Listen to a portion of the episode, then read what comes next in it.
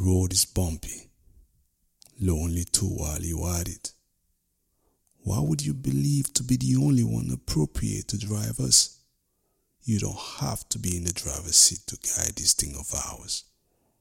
You don't have to be anywhere around the steering wheel to move our beloved. You didn't father anyone but yours. You didn't create this thing of ours. You just jumped ship. You are driving what was designed by somebody, created by the next body, engineered by the other body, accepted, mounted, and maintained by the people for the people. You were just part of this thing of ours, but you're not it.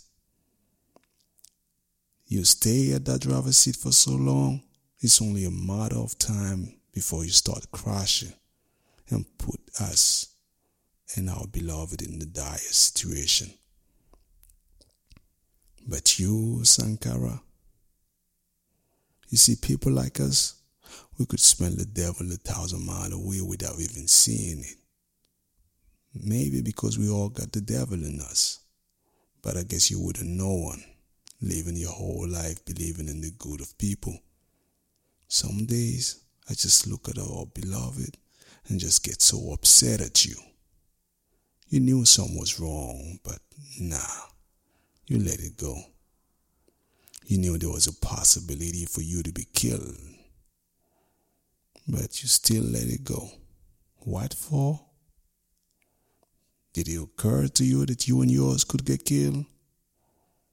That our beloved could step back 50 years? How many got killed just because your name, your affiliation, your ideas, or presence had to go with you? All this could have been handled with much less blood shedding.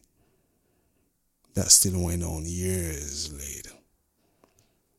But other days, I wake up in the right spirit, knowing you had been to the mountaintop and you saw what we couldn't foresee.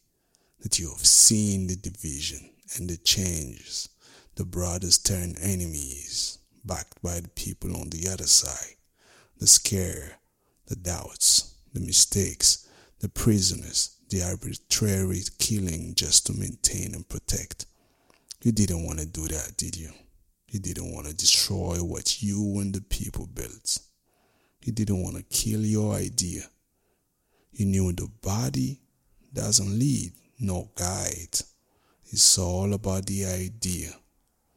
So let my body go and the spirit transcend. How many me would that create?